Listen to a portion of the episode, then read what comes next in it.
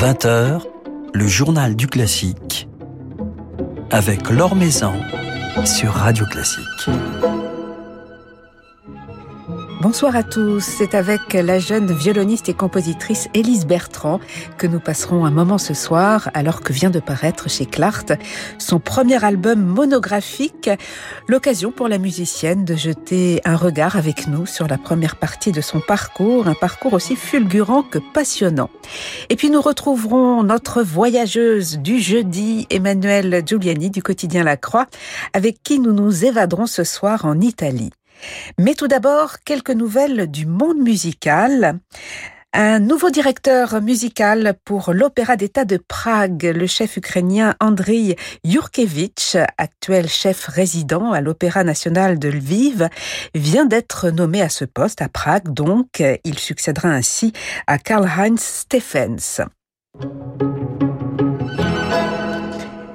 C'est en tant que compositeur qu'Esa-Pekka Salonen débutera une résidence auprès de l'Orchestre Philharmonique de Berlin dans quelques mois. Une résidence qui se déclinera en dix concerts entre décembre 2022 et mai 2023. Ce qui ne l'empêchera pas de poursuivre sa brillante carrière de chef, euh, d'assumer sa double casquette. C'est une lutte constante entre le compositeur et le chef d'orchestre. Comme Gustave Mahler, il a consacré toute sa vie l'Opéra de la Cour de Vienne. De telles institutions sont des monstres. Elles vous poussent à vous dépasser et à puiser dans vos forces vitales, a déclaré le chef et compositeur finlandais.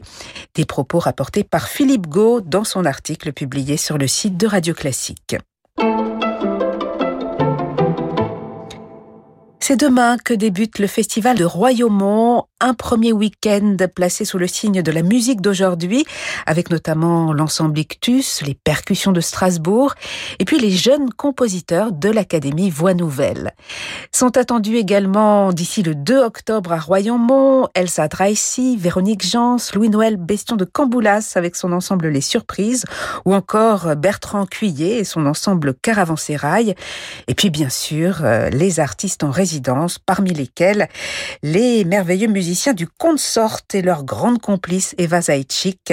Ils célébreront Handel le dimanche 11 septembre, comme ils l'ont fait récemment dans un merveilleux album.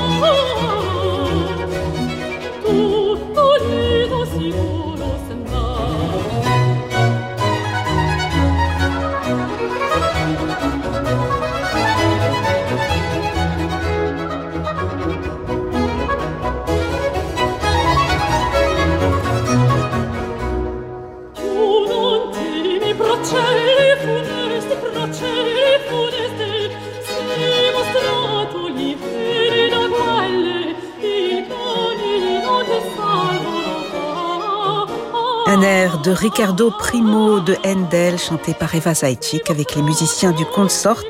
Un extrait de cet album Royal Handel, euh, un programme qu'ils redonneront en concert le 11 septembre à Royaumont. L'Or Maison sur Radio Classique. On a découvert son nom, ses talents de violoniste, de pianiste et de compositrice au printemps de l'année dernière, de l'année 2021, dans le cadre du Festival de Pâques d'Aix-en-Provence, où Renaud Capuçon avait créé sa sonate pour violon et piano à l'occasion d'un formidable concert euh, diffusé sur Radio Classique.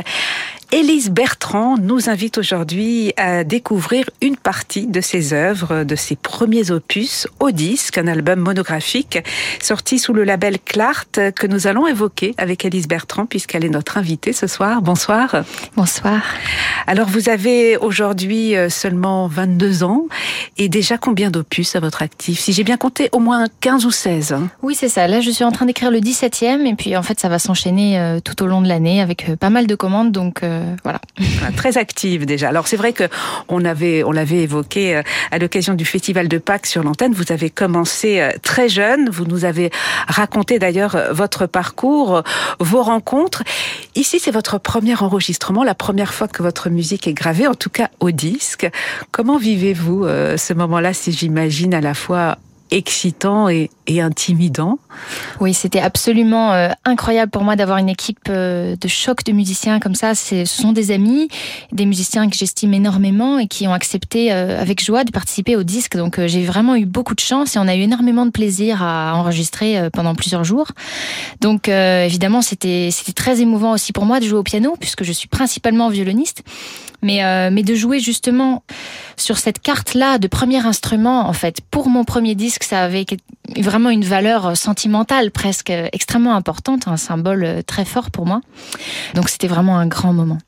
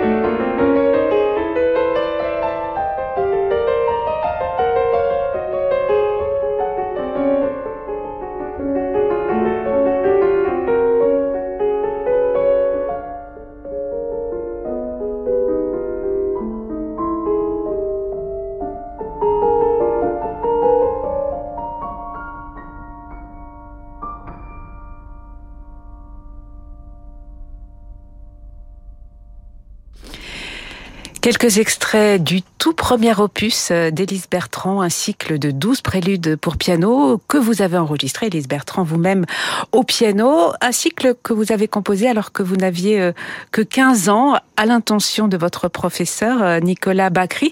Un cycle dans lequel on perçoit déjà ce qui fera l'une des particularités de votre langage, ce lyrisme, cette sensualité, cette poésie, ce sens du rythme également.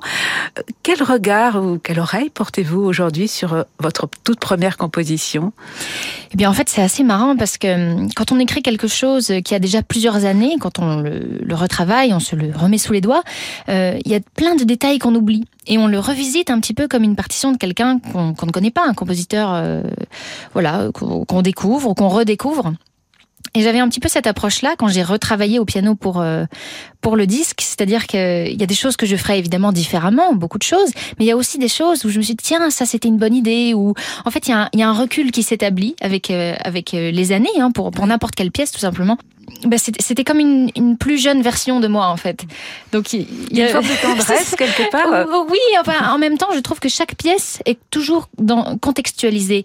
Donc en fait je revivais des, des moments de vie euh, à cette, à cette période-là.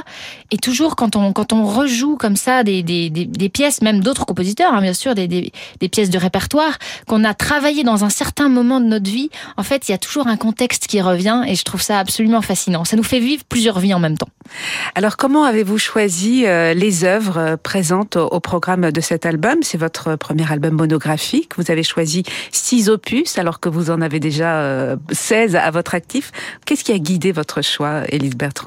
Alors euh, d'abord, euh, euh, je pense qu'il y avait quelque chose autour de la flûte que j'avais envie de créer. Donc il y a un triptyque avec mosaïque, impression liturgique et le quatuor avec flûte qui venait très peu très peu de temps avant de, finir d'être composé. Donc en fait c'était quand même quelque chose d'assez nouveau finalement le ce, ce quatuor Lettera Amorosa et en même temps ça faisait résonance avec quelque chose de une partie la plus ancienne presque de moi puisque impression liturgique c'était mon opus 2. Donc en fait rien qu'avec ces deux pièces-là, je traversais déjà presque une grande évolution de, de ce que j'avais fait. Et évidemment, mon premier opus, c'était très important, puisqu'à la fois, comme je l'ai dit, c'était au piano, et puis c'était l'opus 1 avec le premier enregistrement, ça faisait complètement sens. Et euh, j'avais aussi envie de, jouer au violon, donc euh, la, sonate pour violon et violoncelle, ça me paraissait tout à fait logique et, vraiment presque clé de l'insérer au disque. Et voilà, je pense que c'était parti d'une idée de, solo jusqu'à 4, euh, avec les, quasi-variationi qui sont qui, euh, qui sont interprétés par Dana Tchoukarli ici, euh, et qui était vraiment une pièce très importante pour moi, euh, un, un, tournant en fait, je puis dire. Une pièce très forte, hein, très envoûtante, hein, qui, qui ouvre cet album. Alors on évoquait ce lyrisme, cette poésie qui caractérise votre musique, et puis il y a cet héritage que vous revendiquez, Elise Bertrand, notamment celui de, de la musique française. On pense à, à Forêt, à Ravel, à Messiaen, à Duruflé également, qui vous a beaucoup... Sûr. Magnifique compositeur Duruflé, il faut, faudrait qu'on le joue plus. oui, bien sûr, bien sûr. Je pense qu'on a toujours une, sorte de tradition, d'héritage qu'on porte en nous, et comme je suis interprète, euh, encore plus, puisque je l'ai vraiment sous les doigts, en fait. Et voilà, je pense que, en fait, peu, importe euh, l'évolution qu'on a, évidemment, stylistiquement, euh, qu'on ne peut s'empêcher d'avoir, en fait, en tant que compositeur, il y a toujours quelque chose qui, qui est imprégné, en fait, de, culture et même d'autres, d'autres arts, tout simplement de ce qu'on aime, de ce qui nous traverse. Ça peut être l'art contemporain, la danse, la, peinture, la sculpture. Peu, importe en fait. On est toujours imprégné de quelque chose. Et puis la nature, on sait à quel point la nature est importante chez vous. Et puis il y a cet art de la couleur et des alliages. Et vous jouez notamment beaucoup avec la flûte, un instrument que visiblement vous appréciez euh, particulièrement, Elise Bertrand. La flûte que vous associez à, à différentes euh, instrumentations. Comment imaginez-vous justement tous ces alliages? Ce sont des rencontres avec des musiciens ou c'est votre envie d'associer euh, certaines cordes avec la flûte, le piano ou, ou, ou d'autres formations oh Oui, il y, y, a plusieurs raisons. Hein. Tout d'abord, les, les, musiciens. Euh, J'aime jouer avec euh, des, des, gens qui, qui sont particulièrement inspirants. J'ai composé Impression liturgique pour euh, Iris Daverio. J'avais absolument envie d'écrire pour elle. Donc voilà, les œuvres peuvent naître euh, d'amitié. Ce sont aussi des commandes. Parfois, là, je vais écrire pour le, le Quatuor Modigliani. Ça va être mon premier Quatuor. Mais je vais retrouver aussi la flûte, euh, cette fois encore dans, du, dans, une formation flûte-piano pour le concours Larieux. Donc il y a, y a parfois des commandes qui, qui, répondent à nos envies ou qui même en, en créent. Par exemple, j'ai eu une commande pour saxophone et piano il y a, il y a un an et demi a priori, je n'aurais pas fait cette formation de sitôt. Et en fait, j'ai trouvé un réel plaisir à faire quelque chose de nouveau, quelque chose que je ne connaissais pas du tout et qui m'a qui m'a fait progresser aussi, bien sûr.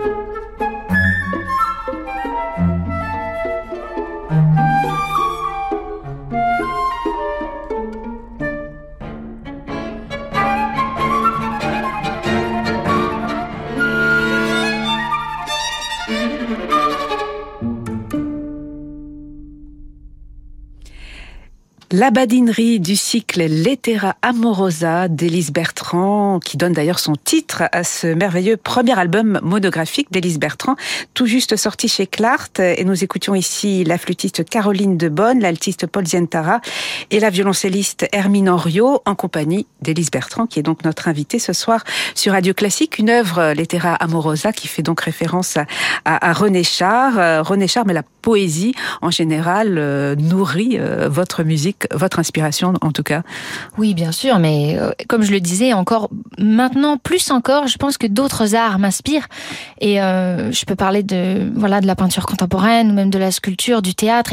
Tellement de choses incroyables et je, rentre encore plus dans cet univers et je pense que c'est très très inspirant. Alors vous êtes compositrice, vous êtes violoniste et pianiste, donc interprète. D'ailleurs, vous menez en parallèle une, belle carrière euh, plutôt plutôt tournée vers le violon d'ailleurs que le piano. On vous entend ici à la fois au piano et au violon, et puis on entend votre musique euh, jouée par d'autres euh, musiciens. Est-ce que ce sont des émotions très différentes lorsque vous jouez vous-même votre musique, lorsqu'elle est jouée par d'autres? Comment en tant que compositrice vivez-vous cela? Alors quand, quand, je ne joue pas, il y a un énorme stress, je dois dire, parce qu'en fait, euh, je, je, dois euh, laisser les interprètes euh, sur scène et sans, avoir de prise sur le moment. Et à la fois c'est très beau et en même temps c'est il y a toujours une petite pointe de, de, de, de stress, d'inquiétude. J'ai envie que tout se passe bien pour eux, pour moi, pour la pièce, enfin pour, pour tout le monde, pour le public aussi, pour que vraiment le moment soit au mieux. Et, et quand je joue, j'ai une action directe en fait. Donc quelque part, je me place presque de la face interprète. Comme quand on joue une, pièce du répertoire, on a une action en tout cas. Donc euh, ensuite, il se passe ce qui se passe sur scène, mais en tout cas, on, on se pose pas tant de questions. Alors que quand on joue pas, euh, on peut se poser beaucoup, beaucoup trop de questions. en tout cas, à chaque fois, c'est une, grande émotion et j'adore partager euh, la musique sur scène avec avec d'autres interprètes et ça a toujours été des moments formidables. Alors cet album témoigne de votre première période stylistique, Élise Bertrand, une première étape marquante de ma vie de compositrice, écrivez-vous d'ailleurs dans la préface, vous êtes déjà entrée à, seulement 22 ans dans la seconde période. Oui, j'ai cette chance parce que j'ai commencé très tôt, donc euh, ça me permet d'avoir euh, une, une, évolution assez rapide finalement. Et, qu'est-ce qui change dans cette seconde période par rapport à la première? Comment vous percevez-vous cette évolution? Ben, Je pense que c'est une évolution humaine d'abord, en fait, qui m'a permis de, de comprendre pas mal de choses et que je transpose ensuite musicalement. Je pense qu'il y, a quelque chose qu'il ne faut pas oublier, c'est que d'abord, on est un être humain.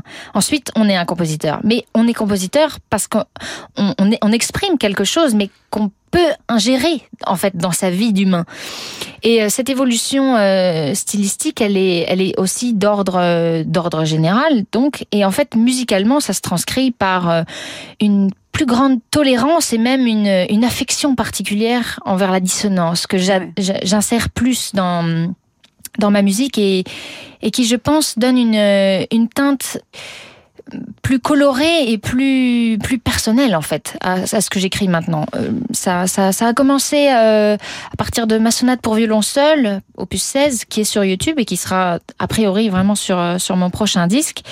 Et, ça continue en fait euh, là avec la pièce pour piano seul que j'écris dans les abîmes de, de lumière l'opus 17 et qui et qui donc part vraiment sur cette voie-là de d'énergie et, et, de force en fait peu importe les moyens qu'on utilise.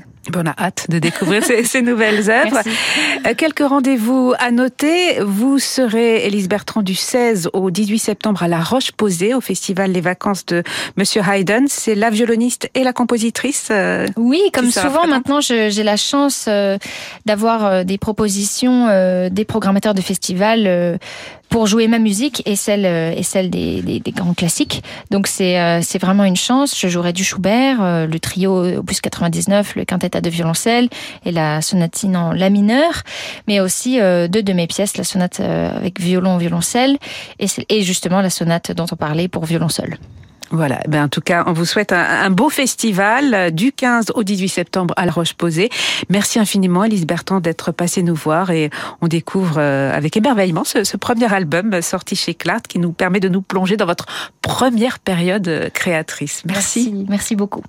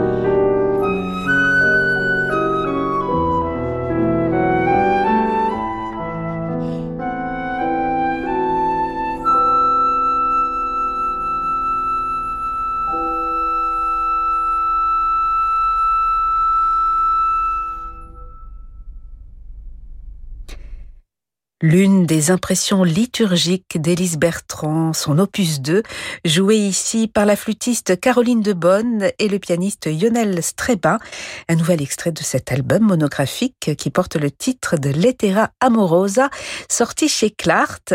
Élise Bertrand sera, je vous le rappelle, l'une des invitées du festival Les Vacances de Monsieur Haydn, qui se tiendra à la Roche-Posée du 15 au 18 septembre. Le coup de cœur de la Croix avec Emmanuel Giuliani. Et c'est le grand retour de notre voyageuse. Bonsoir Emmanuel. Bonsoir Laure. On est retour avec grand grand plaisir. On est ravis de vous retrouver également. Première destination cette saison, euh, l'Italie, le Sud Tyrol. Oui, et la ville de Merano. C'est vrai pour notre premier rendez-vous et afin de prolonger un peu les sensations estivales, je vous invite au nord de l'Italie dans un écrin de rêve, là où la montagne, les prairies, l'eau et les arbres rivalisent de beauté pour nous charmer et offrir le plus bel environnement environnement possible à la musique. C'est donc dans cette ville d'eau de Merano, une station réputée et qui est d'ailleurs jumelé avec Salzbourg, donc déjà on voit que la musique n'est pas loin, et qui est un haut lieu touristique, Merano, aussi bien donc pour ses paysages, ses établissements thermaux, et puis donc le festival, euh, un festival qui a commencé fin août, il y a juste quelques jours, et qui se prolonge jusqu'au 21 septembre. Donc ceux qui ont encore la chance d'avoir quelques vacances après la rentrée, destination Merano. Ce festival a été créé en 1986 et il se situe en grande part dans le théâtre au décor raffiné de l'établissement thermal, on s'y sent déjà. Et c'est d'une manifestation qui invite de très très beaux noms du circuit classique, de la pianiste Maria Joao Pires au violoniste Joshua Bell, en passant par les chefs d'orchestre Robin Ticciati ou Vladimir Jurovski. Et si le répertoire symphonique est au cœur de la programmation, le festival ne s'interdit certainement pas la musique baroque, la musique de chambre, ni le répertoire sacré. Les propositions se délocalisent alors volontiers, notamment dans le bien nommé Pavillon des Fleurs de la ville de Merano ou dans ses nombreuses églises. Alors Emmanuel, pourriez-vous justement nous, nous éclairer sur ces éléments de programmation? Alors on va commencer par ce soir, où ce sont Mendelssohn, Moussorgsky et Brahms qui seront au programme d'un récital donné par une très grande artiste, puisqu'il s'agit de la mezzo-soprano Magdalena Kojena, et qui sera accompagnée par un seigneur du clavier, le pianiste Yefim Bronfman. Et puisqu'on parlait du jumelage avec euh, Salzbourg, ça me permet d'évoquer en quelques mots, de faire un petit flashback sur l'été et la très forte impression que Yefim Bronfman a fait donc tout récemment à Salzbourg, d'une part dans le deuxième concerto de Bartok, vivant, bondissant, poétique, puis en récital, en piano seul, impressionnant de sobriété et de profondeur autour de deux pièces maîtresses du répertoire, la Passionata de Beethoven et la troisième de Chopin. Donc vraiment ce soir, en duo avec Magdalena Kogena, ça nous réserve certainement des moments magnifiques. Et puis, euh, à Merano, beaucoup d'autres euh, concerts auront lieu et si on fait un bond vers la fin du festival, on va avoir une soirée à ne pas manquer, une soirée entièrement Mozart où Leif Ofansness, un autre immense euh, poète du piano, dirigera donc depuis le clavier un programme Mozart avec le Malheur Chamber Orchestra. Ce sera le 21 septembre, donc pour la fin du festival, comme on le disait. Et au programme seront les 22 et 24e concertos de Mozart et la 38e symphonie du même Mozart, la symphonie dite Prague. Et quand on sait la beauté des concerts que donne Life of Hansness avec le Malheur Chamber Orchestra, d'ailleurs on va l'entendre dans quelques instants puisqu'il y a un disque qui en témoigne, on peut se dire que le festival de Merano va se terminer euh, non seulement dans des jaillissements d'eau thermale et, et de soleil, mais aussi dans des jaillissements de musique.